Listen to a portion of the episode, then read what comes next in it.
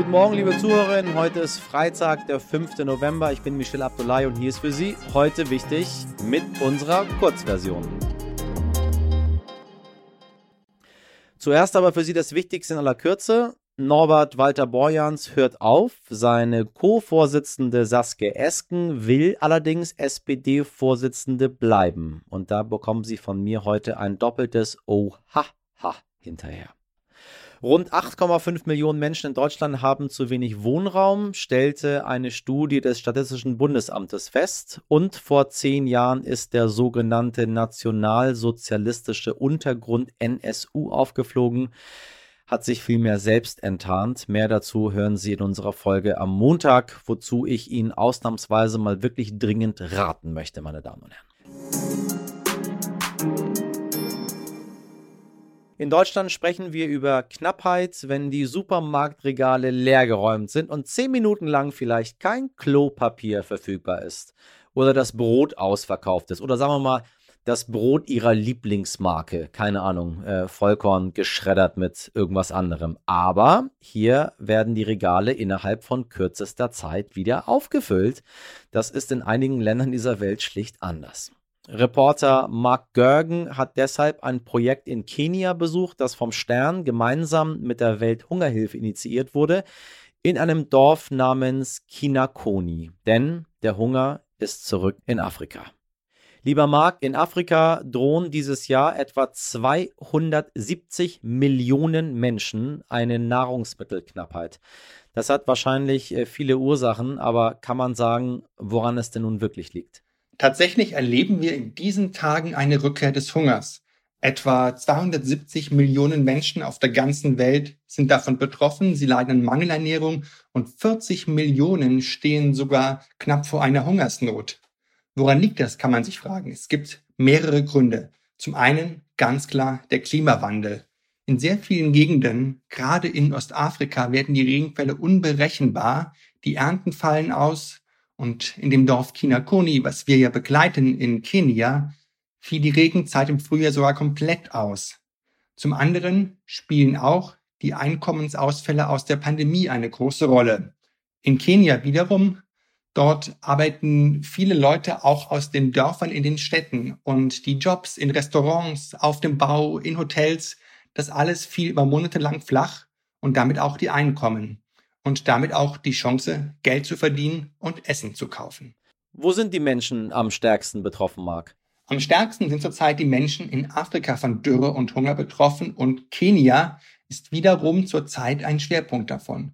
Überraschend, weil Kenia ist ja mittlerweile ein Land in einem mittleren Einkommensniveau geworden. Nairobi ist eine pulsierende Weltstadt, aber gerade die Gegenden im Norden von Kenia zum Beispiel, um den Lake Turkana oder um die Stadt Marsabit, sind sehr, sehr stark von der Dürre betroffen. Dort leben vor allem Viehnomaden und ihre Herden irren zurzeit umher. Sie finden kaum Wasser, es gibt kaum Weidegründe und ohne Nothilfe würde es den Menschen tatsächlich sehr, sehr schlecht gehen. Ja, du hast das gerade schon erwähnt. Wo und was genau ist denn Kinakoni? Ja, eine spannende Frage. Wo liegt Kinakoni und was ist Kinakoni eigentlich? Kinakoni ist ein kleines Dorf von ungefähr 5000 Einwohnern. Es liegt 250 Kilometer südöstlich von äh, Nairobi. Erst geht's über relativ breite Highways äh, mit vielen Autos, mit vielen Lastwagen. Die Straßen werden immer schmaler und irgendwann geht's in eine Sandpiste über, die dann in den kleinen Ort Kinakoni führt.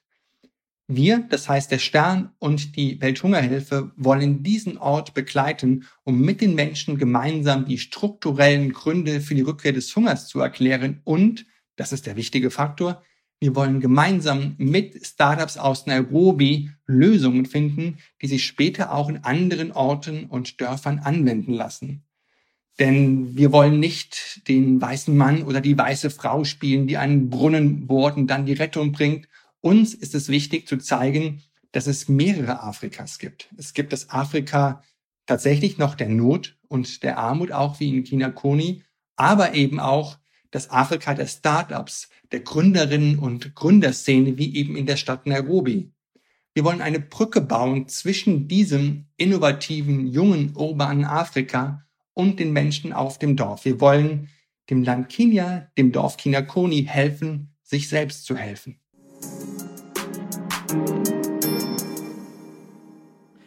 Immer mehr Prominente. Sie haben gemerkt, wie ich Prominente leicht in Anführungszeichen gesetzt habe für Sie sprachlich. Die mit Verlaub einfach gar keine Ahnung haben von gewissen Dingen, fühlen sich neuerdings motiviert, ihre Aufmerksamkeit zu nutzen, um irgendwelche unfundierten Gedanken zu veröffentlichen, und das in einer Zeit, in der die Infektionszahlen drastisch in die Höhe steigen, in der die Intensivstationen voll sind mit ungeimpften und viele Menschen in Deutschland sich daher vor einem erneuten Lockdown fürchten. Wenn Sie wüssten, wie viele Menschen, die auf Intensivstationen arbeiten, mir in den letzten Tagen geschrieben haben und gesagt haben, Michelle, können wir bitte in deinem Podcast einmal erzählen, was hier bei uns passiert, während, das sage ich, Herr Lanz und Herr Precht und Herr Kimmich und viele andere einfach so ein bisschen Quatsch erzählen. Meine liebe Podcast-Community, ich sag's Ihnen, wie es ist. Ich finde das scheiße.